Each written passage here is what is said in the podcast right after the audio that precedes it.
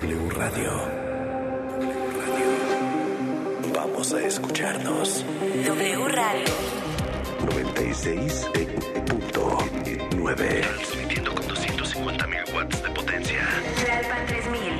Espartaco, Coyoacán. 04870. Vamos a escucharnos. W.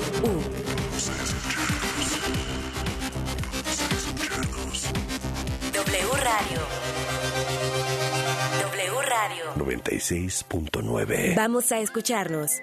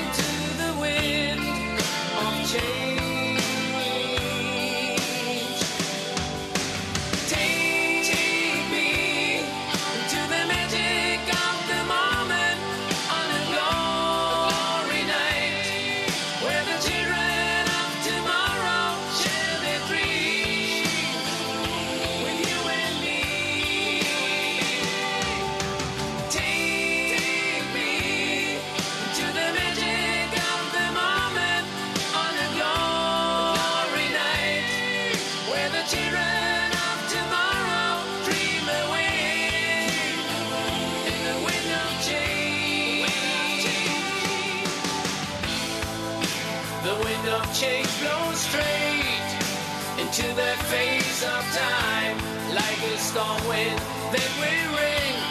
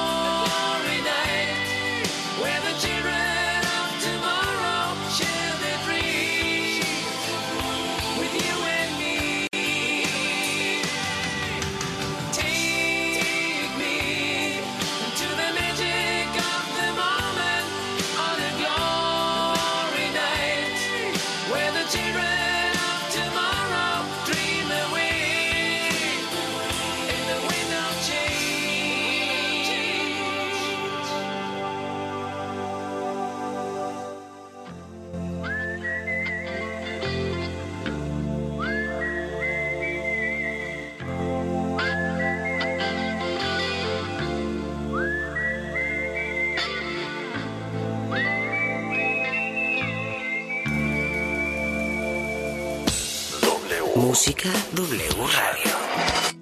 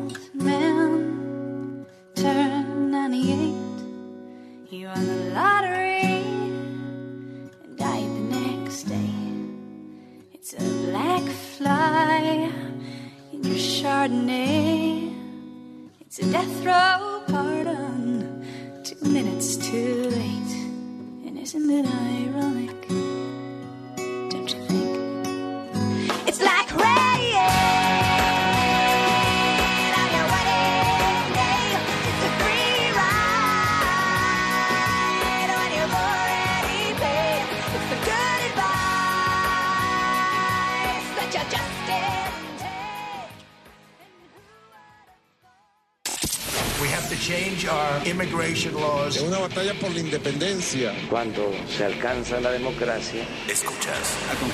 Bajo la lupa En este estudio se 2.954 El agua en México se enfrenta a un gran a Noticias W con Verónica Méndez.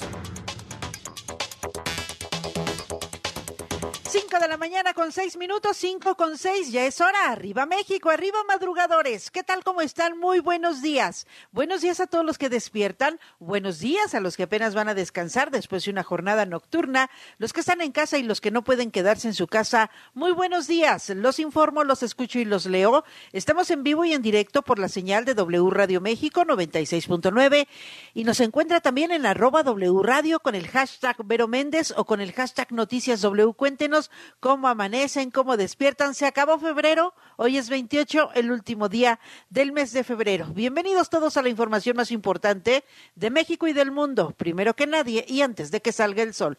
Yo soy Verónica Méndez, hoy es martes 28 de febrero del 2023, son las 5 de la mañana con 7 minutos y arrancamos, porque para luego es tarde.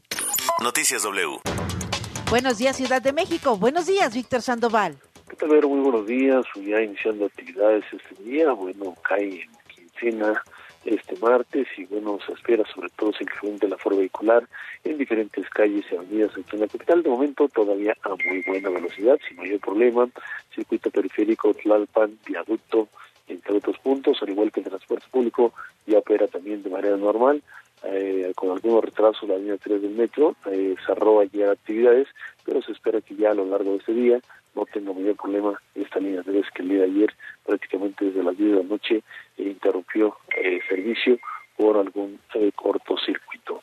Pero en la información. Gracias, gracias por la información, pero ya está circulando bien la línea 3 sin problema. Sí, sí, no hay problema, Vero. Gracias por la información, Víctor Sandoval. Feliz martes. Y ahora nos vamos a la Perla Tapatía. Buenos días, Guadalajara. Buenos días, Toño Neri. ¿Qué tal, Vero? Muy buenos días a ti a todo el auditorio. Comentarte que esta mañana se registró una volcadura sobre la avenida Vallarta y la calle Emerson, donde hay una persona lesionada luego de que el conductor de un vehículo Aveo terminó pues prácticamente eh, volcado sobre la sobre la vialidad. Es un taxi, justamente un taxi con la nueva modalidad de, de, de los nuevos logotipos de taxi que hay en Guadalajara para que lo tome en cuenta. Ya se encuentra pasando la policía vial en este sitio. Y también se registró otro accidente ahí sobre la calle de Juan de Rezabala y de la Torre, donde también eh, una persona resultó también con una lesión de manera leve. Y también los bomberos tuvieron de nueva cuenta bastante trabajo luego de que se registró un incendio en un predio de grandes dimensiones, esto sobre el camino a, a Colimilla, en la colonia Francisco y Madero, en el municipio de Tonalá. Tuvieron que arribar eh, bomberos municipales, así como también de protección civil para poder eh, sofocarlo. Por fortuna no ha pasado a mayores y apenas estábamos descansando después de incendio de la primavera cuando ahora se presentó esta situación. Así que estaremos al pendiente. Vero, muy buenos días. Buenos días, gracias por la información, Toño Neri. Feliz martes. Hasta luego. Noticias W.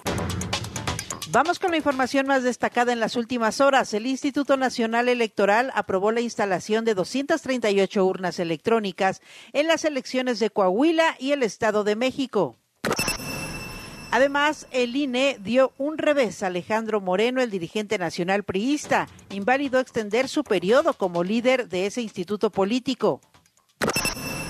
En tanto, el PRI advierte que agotará todos los caminos legales para validar los cambios a sus estatutos.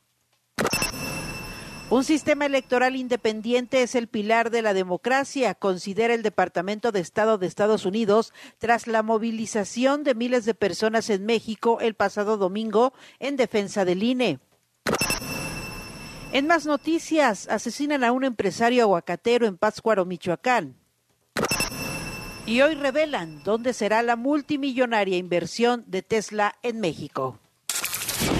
El clima del meteorológico. Vámonos, vámonos corriendo, corriendito al Servicio Meteorológico Nacional de la Comisión Nacional del Agua que nos depara el clima. Martín Telles, adelante. Gracias, pero buenos días. Pues lo que tenemos previsto para hoy es un día muy caluroso en la mayor parte del territorio nacional, pero pues ya que tenemos 20 entidades con temperaturas que podrían rebasar los 35, incluso algunas hasta 40 grados Celsius, es lo que está generando este sistema de alta presión que ya está posicionado sobre gran parte del territorio nacional. Asimismo, pues solo tendremos algunos eh, valores mínimos durante esta mañana en zonas de Baja California, Sonora, Chihuahua y Durango, por supuesto con heladas, y en, Sonora, en Baja California, perdón, probable caída de agua nieve, y esto porque no tenemos un frente frío que no está afectando directamente el territorio nacional, pero que asociado con la corriente de vientos máximos está generando entrada de humedad hacia la región, vientos que podrían alcanzar rachas de 80 y 100 kilómetros por hora, y esta, esta condición pues puede generar estas posibles nevadas en las sierras norte de Baja California, y los vientos de, de 80 y 100 kilómetros para zonas de Chihuahua y Durango, así como de 70 a 80 kilómetros por hora con algunas turbaneras en Baja California y Sonoradero. Esta condición invernal todavía prevalece en el noroeste del territorio nacional, pero como te comentaba, el resto del territorio se mantiene básicamente con cielos despejados, algunos nublados altos que no dan condición de lluvia. Solo tenemos previsto algunas lluvias para Chiapas y Quintana Roo, en Baja California, con la caída de nieve, es probable que se presenten algunos chubascos aislados, pero únicamente la condición humedad es esta. Como te comentaba, el resto del territorio prácticamente seco, no hay no hay eh, condición de lluvia y las temperaturas en la alza. Eh, lo que respecta a la capital de la República, veo un día que podríamos alcanzar 30 grados de valor máxima, entre 28 y 30 es lo que está por Ay, ay, ay. Así es, ya nos acercamos a la temporada más cálida para nuestras latitudes, entonces este día, por la condición de cielo despejado, estaremos cerca de los 30 grados, y es decir, la mañana fresquita, entre 11 y 13 grados, el sur de la ciudad, 6 grados es lo que está registrando los termómetros para la zona de Tlalpan y Talta, y los municipios conurbados, 12 grados. Pero así es que un día prácticamente caluroso en la mayor parte del territorio nacional, con algo de viento también, pero...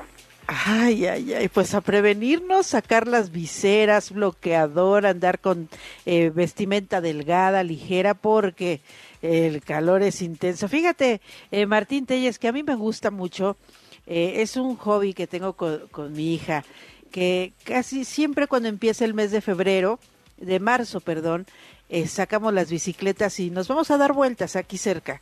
Y nos gusta estar contando los árboles eh, que ya se empiezan a, a florear con las jacarandas. Eh, y eh, eh, vamos contando, ah, mira, aquí ya salió acá ya, ¿no? Y este, pero estos días calurosos, híjole, dices, mejor me espero, me espero tantito que baje el sol. Sí. Hay que hidratarse, por supuesto, porque el calor y el ambiente seco, pues le hacen estragos en todo el cuerpo.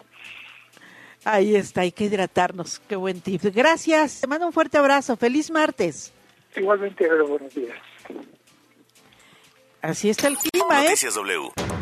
Para que no nos sorprenda nada de que no le dijimos, no, sí le dijimos. Aquí en la Ciudad de México va a ser entre 28 y 30 grados. La temperatura, tómelo muy en cuenta. Ropa ligera, bien hidratadito, eh, visera, bloqueador. Eh, para pues para protegernos de los rayos solares quienes andemos en la calle quienes salgamos a trabajar a la escuela. Eh, ahora sí que las mamás tomarlo muy en cuenta nada de que chaleco chamarra gorro guante bufanda no ya pasó ya pasó señora. Ahora así que hay que mandar a los hijos más ligeritos eh, a la escuela porque va a hacer mucho calor y hay que ponerles bastante agua natural para seguir hidratándonos y también seguir cuidándonos eh, frente a la pandemia del COVID-19 porque no ha terminado, no ha terminado, ¿eh? A lavarnos las manos continuamente, estornudar o toser en el ángulo interior del brazo. Hay que estar muy bien hidratados, tomar muchos líquidos, muchos cítricos, agua natural, no suspender ningún tratamiento eh, de enfermedades eh, crónicas. Hay que limpiar y desinfectar las superficies de uso común, ventilar los lugares cerrados, evitar las aglomeraciones. Ah, que no puede quedarse en casa, que tiene que salir muy bien, hay que hacerlo, claro, pero recordemos que hay que hacerlo con mucho cuidado. Hoy es martes, no circulan los autos con engomado rosa, terminación de placas 7 y 8, holograma 1 y 2. Va a viajar en el transporte público, entonces lleve su cubrebocas, use gel antibacterial para limpiarnos las manos constantemente. Ya nos eh, avisaba y nos informaba Víctor Sandoval, la línea 3 del metro está funcionando ya con normalidad. Anoche tuvo problemas, un cortocircuito, pero ya está funcionando de manera normal. Les recomiendo que en todos los lugares públicos siga usando su cubrebocas. Ahora sí, vámonos de lleno a la información. La información al momento. Sin duda, sin duda, pues ayer fue una mañanera muy interesante porque el domingo miles y miles y miles y miles de personas salieron a eh, concentrarse en la Plaza de la Constitución, en el Zócalo, abarrotaron el Zócalo y cien plazas más en diferentes ciudades de la República Mexicana y del extranjero en defensa del Instituto Nacional Electoral, en defensa de la democracia y en defensa del voto de este país. Ayer el presidente Andrés Manuel López Obrador reaccionó de esta manera. Cuéntanos, Jaime Obrajero, adelante, muy buenos días. ¿Qué tal, Vero? Buen día. Si es el presidente López Obrador, arremetió contra los convocantes al mitin de este domingo que lograron atiborrar el Zócalo. Reiteró que se trató de un acto político de la oposición, no una movilización ciudadana. Sostuvo que los que encabezaron la concentración son los que avalaron el fraude electoral del 2006, los conservadores corruptos que quieren regresar a los privilegios perdidos para que siga el régimen controlado por la oligarquía, más que fortalecer a la democracia. Vamos a escuchar. Se trata de un asunto político, se están agrupando todos los elementos, facciones del el bloque conservador. Y siempre he dicho también que esto es bueno para el país, porque antes había mucha simulación, empezando porque engañaban de que era distinto el PRI y el PAN. Caminan juntos, agarrados de la mano. En sentido estricto, no les importa la democracia, sino lo que quieren es que continúe el predominio de una oligarquía, un gobierno de los ricos. El tabasqueño consideró positivo que se movilicen sus opositores, pues dijo, eso demuestra que hay dos proyectos de nación distintos y contrapuestos. Insistió que los que convocaron son mapaches electorales y muy mentirosos al afirmar que está en riesgo el voto y la democracia en México, cuando en realidad lo que quieren es que la corrupción y los privilegios y el narcoestado no se toquen. Escuchemos. Quieren regresar por sus fueros. Ese es el fondo. Son dos agrupamientos distintos y contrapuestos de nación.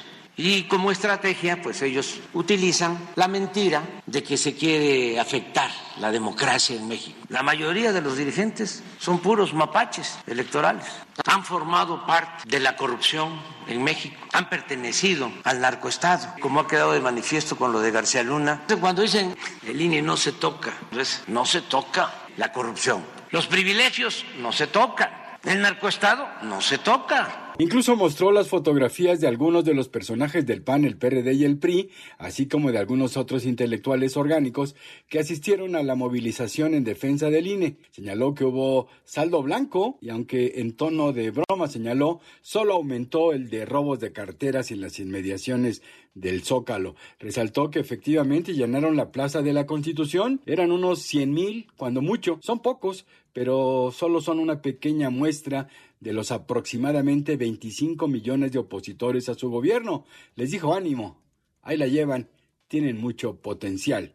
A nosotros nos tocó llenar el zócalo como 60 veces para llegar al poder. Escuchemos. Afortunadamente hubo saldo blanco, algunas denuncias porque se incrementaron los robos de cartera aquí en el Zócalo. Imagínense con tanto delincuente de cuello blanco, como 80 mil, máximo 100 mil aquí. Y en otros estados, sobre todo donde gobierna el PAN, pero todavía muy pequeñas para lo que representa el potencial conservador en México. Simpatizantes del conservadurismo en nuestro país deben de ser como 25 millones de ciudadanos. Tienen que mover más gente. Les diría yo, ánimo, ahí la llevan. Pero este es el reporte que tenemos.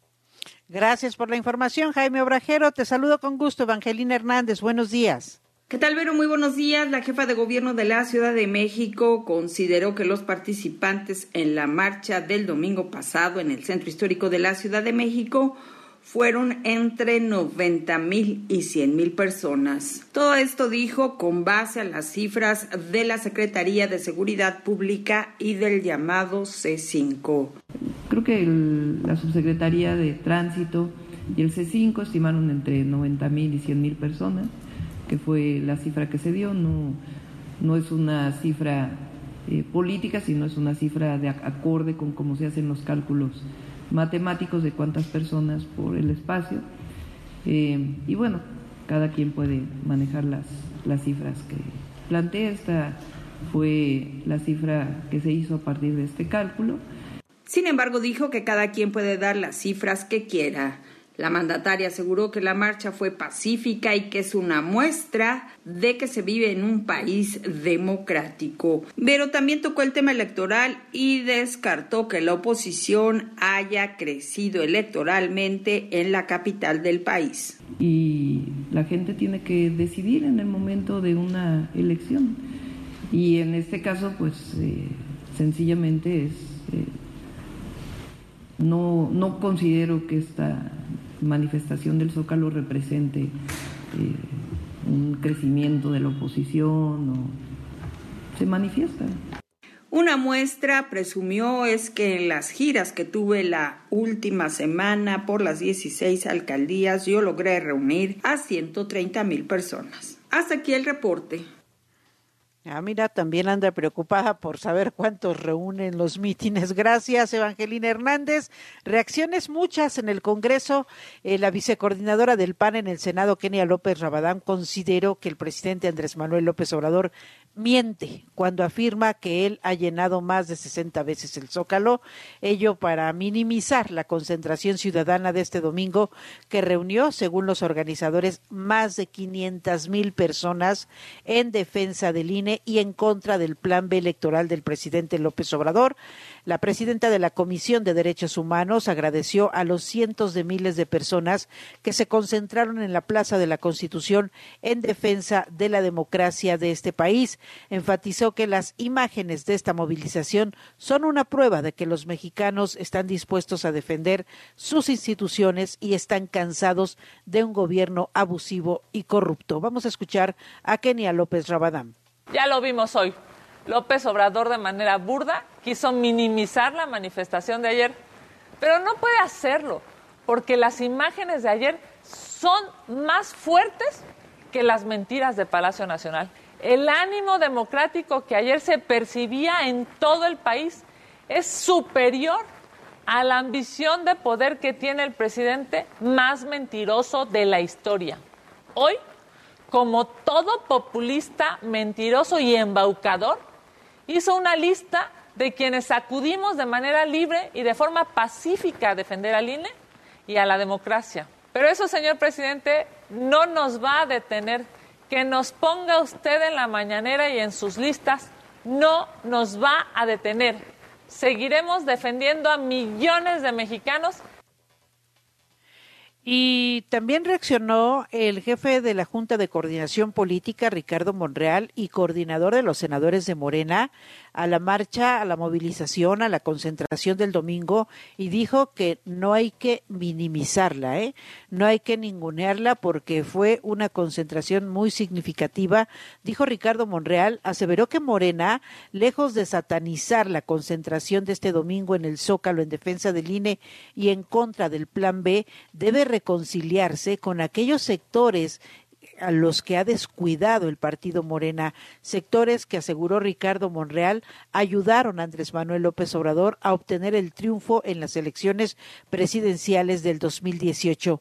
En un videomensaje difundido en sus redes sociales, el presidente de la Junta de Coordinación Política del Senado dijo que la expresión que se observó en la pasada marcha del domingo debe de ser analizada en su dimensión apropiada. Vamos a escuchar a Ricardo Monreal.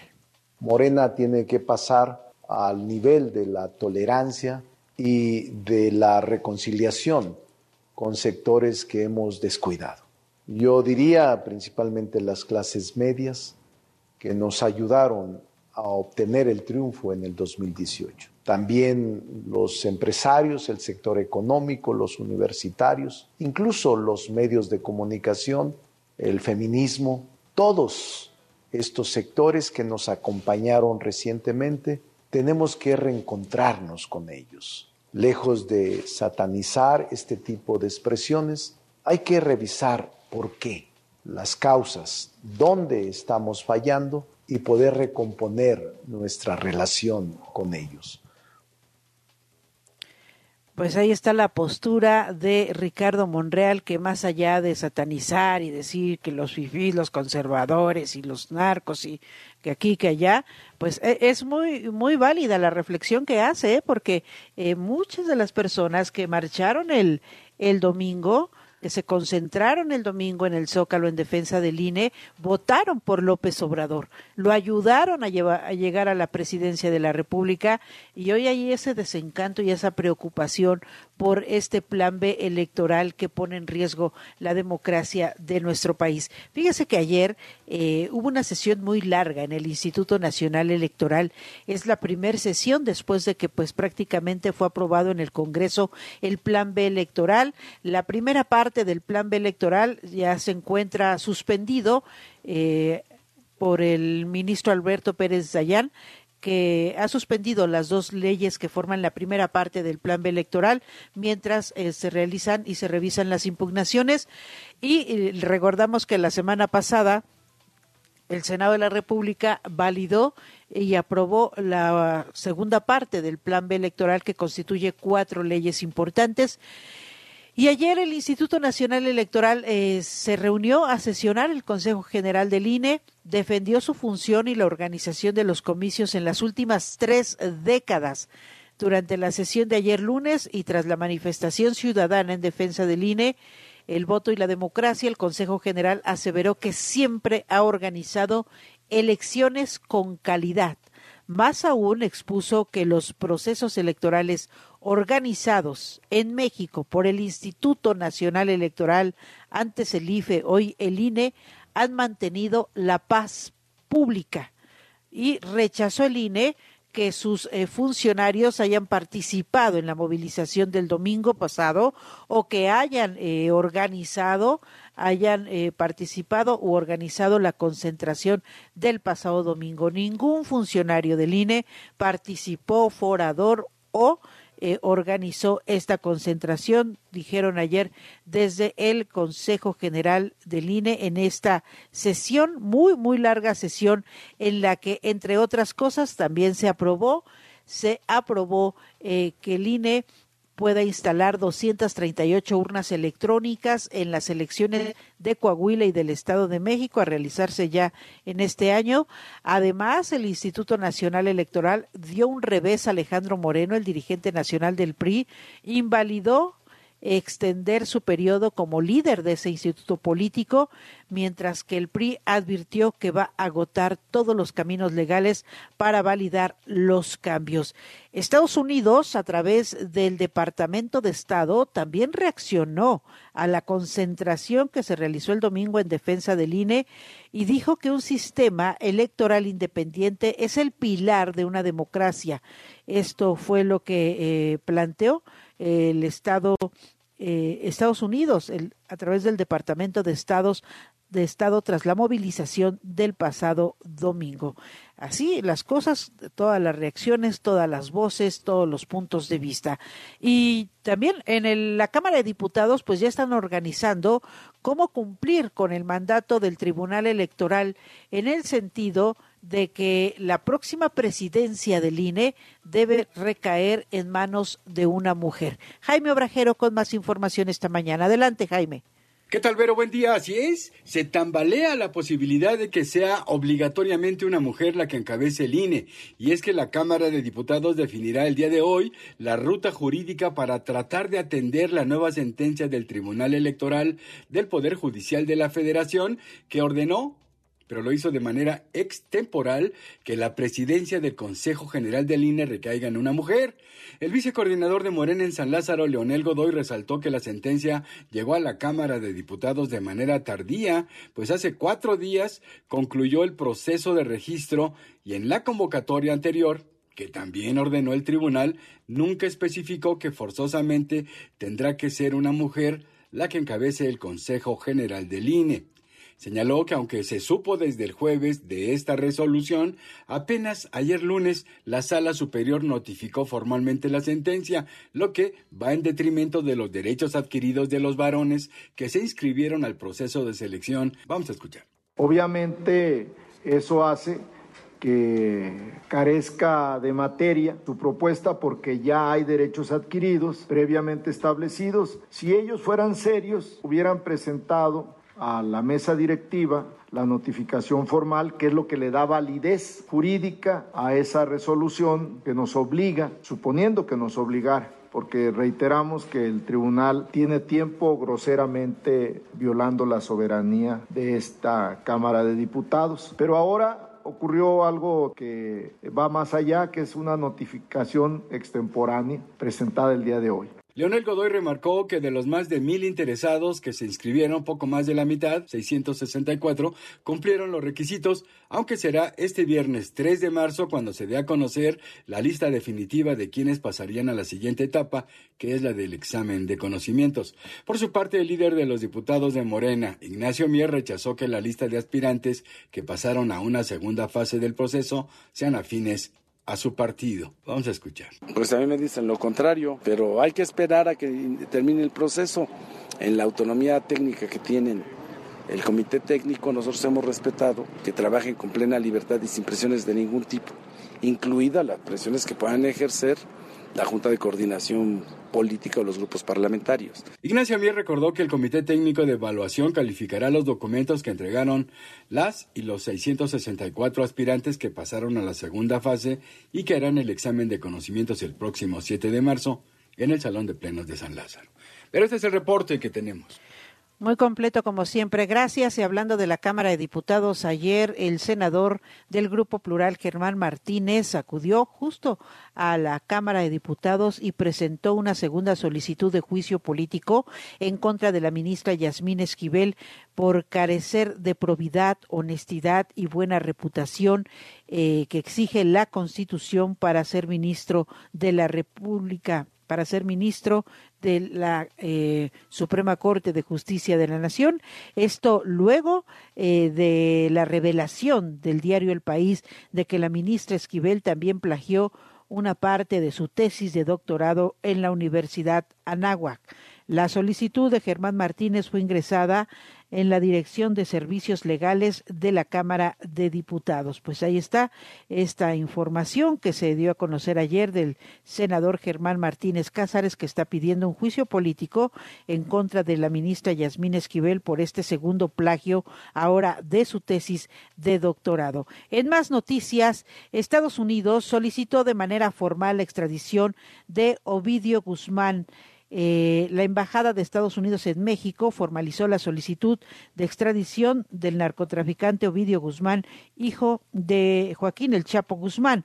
Ovidio Guzmán es eh, uno de los narcotraficantes más buscados por Washington, más buscados, y ayer hizo formal la solicitud de extradición. Hay que recordar que se encuentra detenido desde el pasado 5 de enero en la cárcel del de, eh, Altiplano, en el Estado de México. Eh, se encuentra detenido desde el pasado 5 de enero. Estados Unidos busca juzgar a Ovidio Guzmán por el crimen de asociación delictiva para distribuir cocaína, metanfetaminas y marihuana. Y en más información, ayer hablaron por teléfono Elon Musk, el presidente de eh, Tesla, sostuvo una llamada con el presidente Andrés Manuel López Obrador y después de esta llamada se confirmó que sí, Tesla va a invertir en México, eh, pero reservaron eh, lugar si será Nuevo León o será alguna otra entidad eh, de la República Mexicana donde será esta multimillonaria inversión de Tesla. Por un acuerdo con la empresa, nos decían ayer fuentes de la Secretaría de Relaciones Exteriores, por un acuerdo con la empresa eh, será el propio presidente López Obrador el que dé a conocer hoy martes el lugar donde se va a instalar eh, Tesla y donde va a realizar esta multimillonaria inversión, 10 mil millones de dólares para la fabricación de autos eléctricos y bueno, pues todo, toda la, la, la, rama de inversiones que trae consigo Tesla, sí va a invertir en México, donde lo sabremos esta mañana en la conferencia del presidente López Obrador. Ayer fue el Día Mundial del Trasplante, ayer fue el Día Mundial del Trasplante, los desafíos, la gente... Eh, dona órganos, no dona órganos, qué pasó con la pandemia del COVID-19.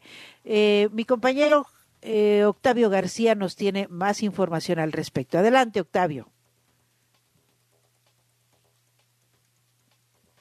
¿Qué tal, Vero? Muy buenos días. Así es, de acuerdo buenos con datos de la Secretaría de Salud, en México a finales del 2021 había 22.859 personas en lista de espera para recibir un órgano tejido. De ellas, 17.299 solicitaban un trasplante de riñón, 5.259 de córnea, 238 de hígado, 54 de corazón y 9 más requerían dos órganos. Según el Observatorio Mundial de Donación y Trasplante, cada año se realizan más de 100.000 procedimientos de riñón en el orbe, frente a los más de 5 millones de pacientes que se someten a diálisis anualmente. La enfermedad renal crónica tiene una prevalencia mundial de 9.1%. Se calcula que provoca 1.2 millones de muertes anuales y la pérdida de 35.8 millones de años de vida.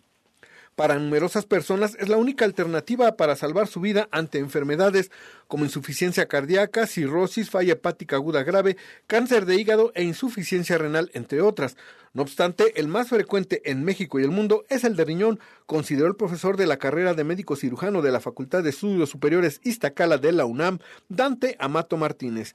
El nefrólogo precisó en entrevista que datos del GODT indican que de los 2.143 que se realizaron en el país en 2021, prácticamente todos fueron de riñón, es decir, 1974, 92%, mientras que de hígado solo 135, 6%, 26 de corazón y 6 de pulmón. No hubo ninguno de intestino delgado ni de páncreas. En ocasión del Día Mundial del Trasplante de Órganos y Tejidos que se conmemoró este 27 de febrero, el especialista universitario refirió que aunque durante el confinamiento por la pandemia de la COVID-19 esta actividad médica disminuyó a nivel global, se recuperó y crece a un ritmo de 13%. Hasta aquí mi reporte, Vero. Muy buenos días. Gracias, gracias por la información, Octavio García. Y me da mucho gusto, me da muchísima alegría que se sume a nuestra comunidad de madrugadores, de todos los que trabajamos y de todos los que nos informamos antes de que salga el sol. Marisela González, directora de la Fundación Margarita y Moy, eh, esta fundación que apoya los trasplantes, que apoya la donación de órganos. Muy buenos días, Marisela. Muy buenos días, Vero. Muchísimas gracias por la invitación, por el espacio que nos brindas. Un gusto saludarte y platicar contigo. ¿Dónde estamos parados? Llegamos al Día Mundial de la Donación de Órganos, de los trasplantes. ¿Dónde nos encontramos parados en nuestro país frente a este fenómeno? Mira, eh, podemos decir positivamente que estamos avanzando. Todavía hay muchos retos que, que superar, muchas cosas por hacer, pero sí podemos decir que estamos avanzando. Eh, respecto a la donación de órganos, que es la columna vertebral para que los pacientes que requieren para salvar su vida de, de un trasplante puedan lograrlo, pues hay un punto muy importante que trabajar, que sería la donación de órganos. En ese sentido, nuestro país pues debe de trabajar en el fomento de la cultura de la donación de órganos mediante campañas de información y educación que, que alienten a la población a sumarse a, donar órganos y a, a, deshacernos de todos esos mitos y temores que hay en torno a la donación de órganos. Pero ese es uno de los puntos importantes a trabajar en nuestro país, además también del esfuerzo que se debe de hacer en el sector salud para poder estructurar un adecuado sistema en el cual contemos con eh, eh, las herramientas tecnológicas, las instalaciones hospitalarias y el personal calificado.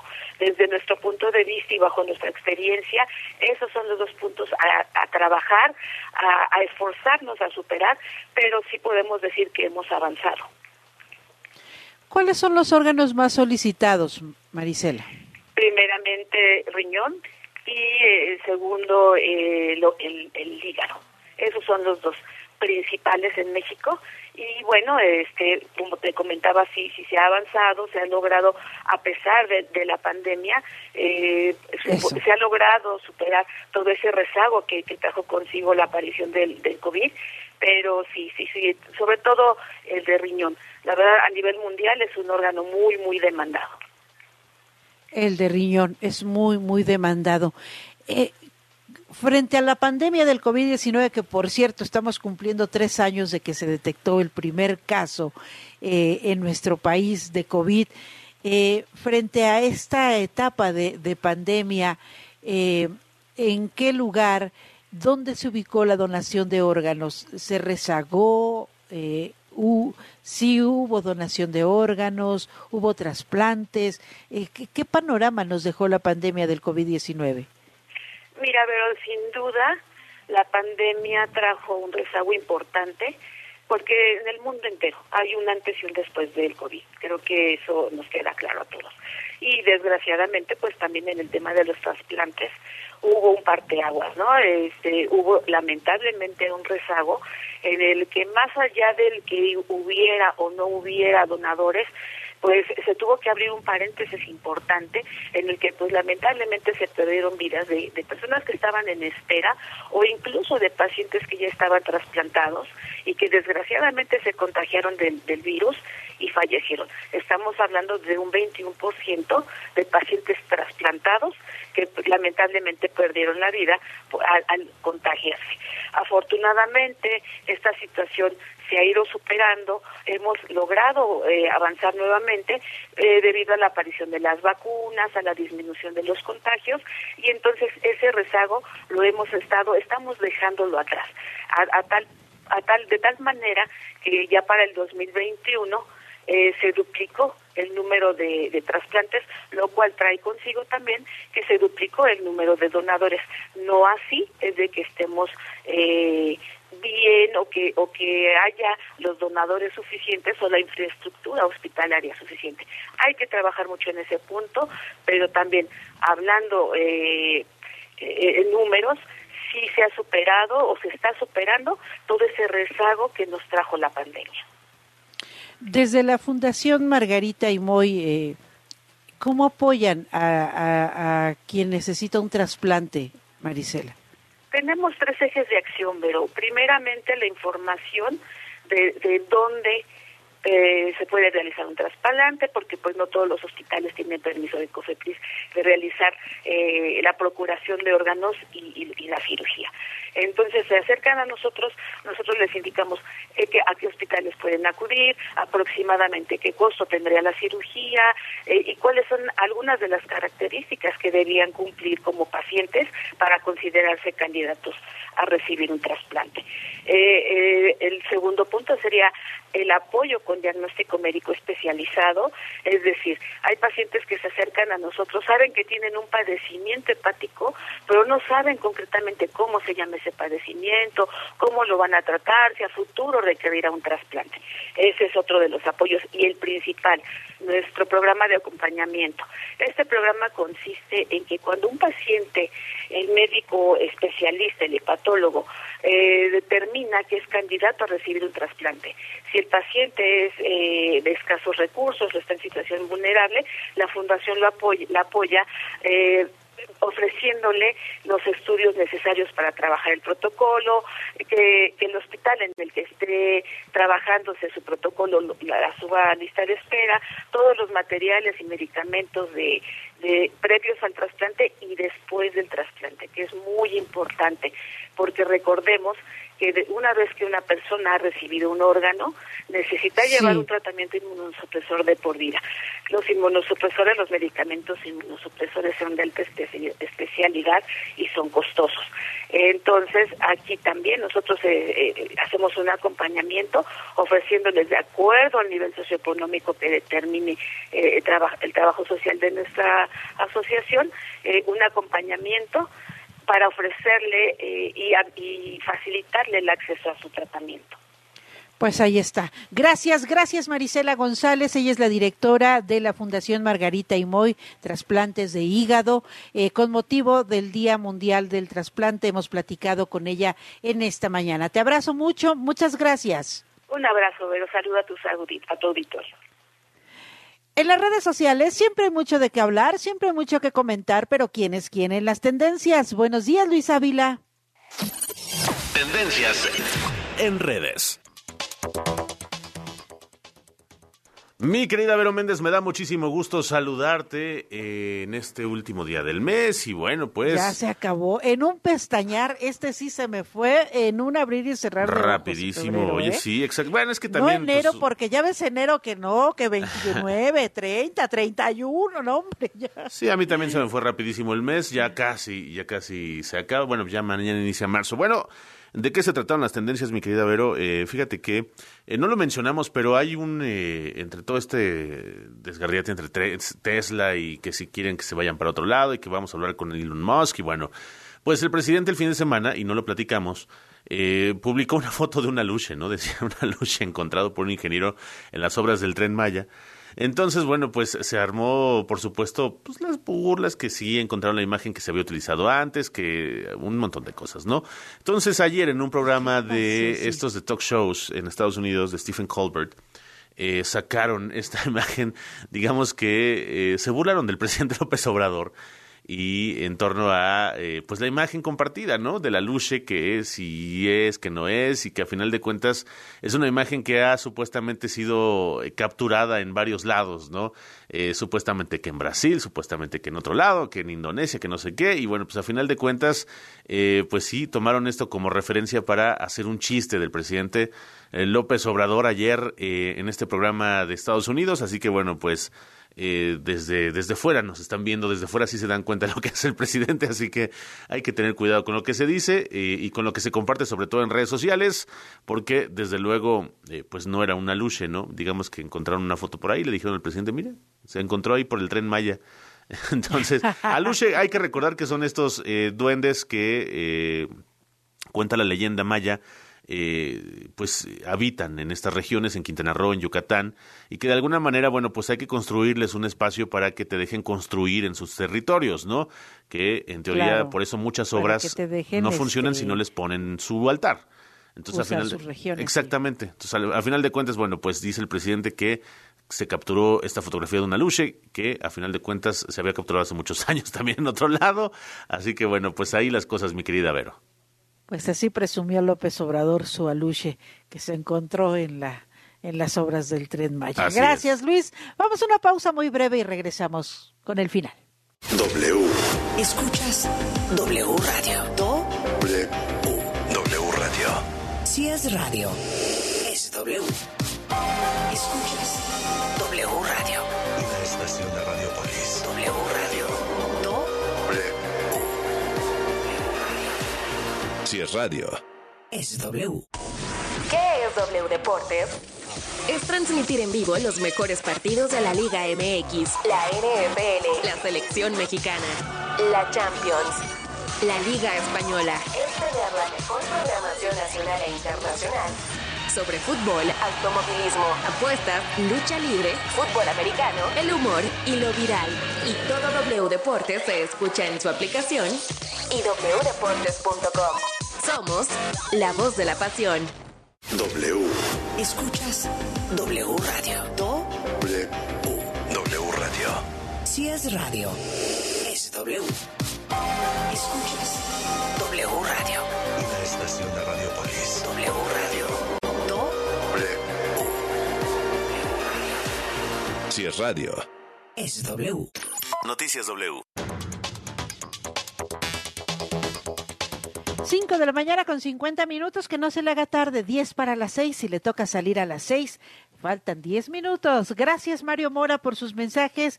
Eh, dice, a disfrutar el día, Vero, mm, desde hace tres años mm, no dejamos de cuidarnos por el COVID. Efectivamente, Mario, hace tres años se detectó el primer caso de COVID-19 en nuestro país y ya recordaremos que fue a mediados de marzo cuando se decretó la primer cuarentena y de ahí para el Real. Tres años, ¿eh?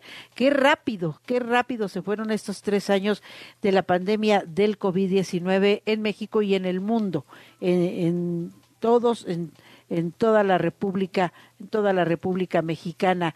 Por acá anda eh, Enrique Santana, dice Vero, buenos días, feliz inicio de semanas. Ayer, el domingo su, el domingo sucedió lo inesperado, el INE no se toca. Me pareció una concentración exitosa. Gracias por tu mensaje, Mix Romero. Bonita semana para todos. Feliz martes, Vero, para ti, para Luis. Gracias, Mix. Muchísimas gracias. Gracias por los que son parte de nuestra comunidad de madrugadores, de todos los que trabajamos y de todos los que nos informamos antes de que salga el sol. Fernando Castañeda, Miguel García, Paco Osman, Miguel Ángel Tobar, eh, Excher, también anda por acá con sus mensajes y muchas imágenes de la concentración del domingo. Gracias. Se quedan en así las cosas en la producción Luis Ávila, en los controles Don Luis Álvarez, en la postproducción Fernanda Luna. Yo soy Verónica Méndez y los esperamos mañana a las 5, porque para luego es tarde. Noticias W. W. Escuchas W Radio. W. Si es radio, es W. Escuchas W Radio. Una estación de Radiopolis. W Radio. W. Si es radio. Es W. El deporte salta de la cancha y conquista todo.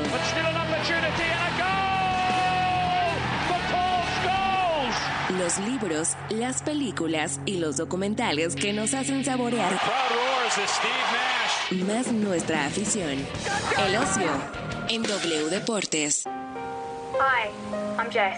Welcome to my video vlog. En 1999, Jesse Martin, a sus 16 años, se convirtió en la persona más joven en circunnavegar el planeta sin paradas y sin asistencia o sea, sin motor. El total de su viaje fue de 328 días y su aventura quedó plasmada en un documental y un libro llamados Lionheart, como el nombre de su nave. Pero esta es una doble recomendación, pues resulta ser que ese libro fue el que sus padres le leyeron a Jessica Watson cuando tenía 11 años. Toda esta familia australiana era fan de navegar, por lo que no sorprendió tanto que Jessica, inspirada en Jessie, les dijera que quería replicar la hazaña, pero a los 12 años. El gobierno inclusive trató de promulgar una ley que impidiera poner en riesgo a menores de edad, pero Jessica se adelantó y partió en 2009.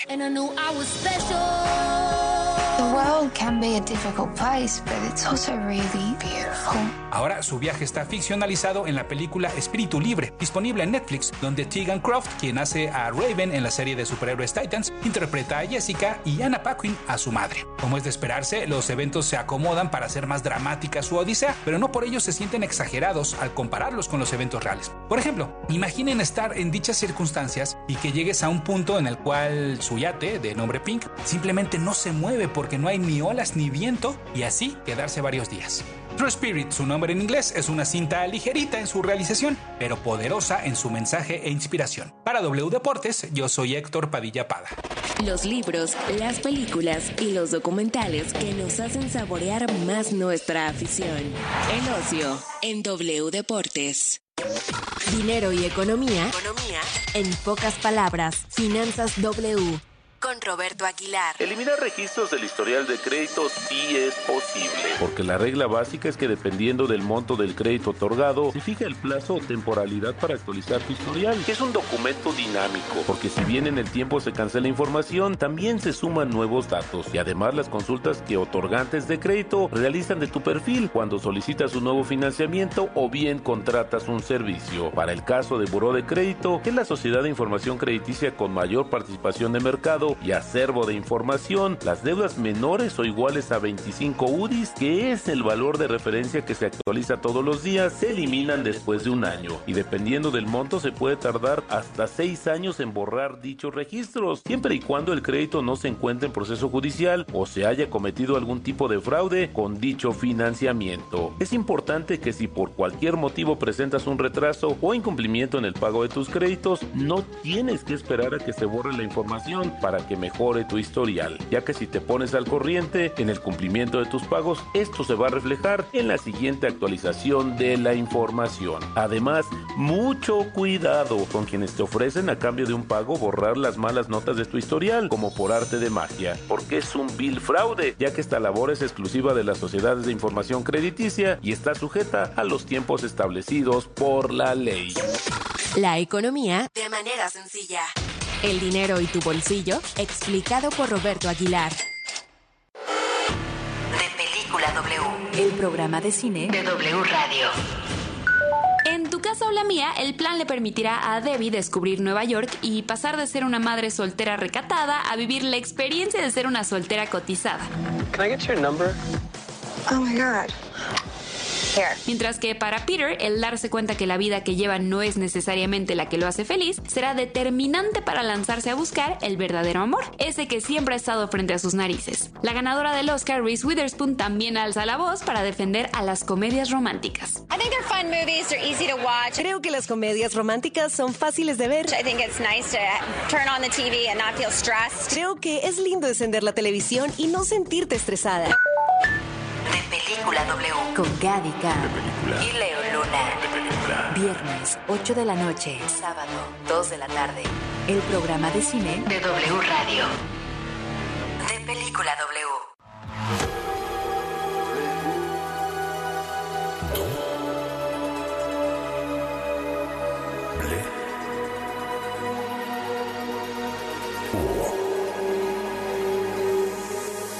W Radio 96.9. Lalpan 3000, Colonia Espartaco, Coyoacán. Ciudad de México.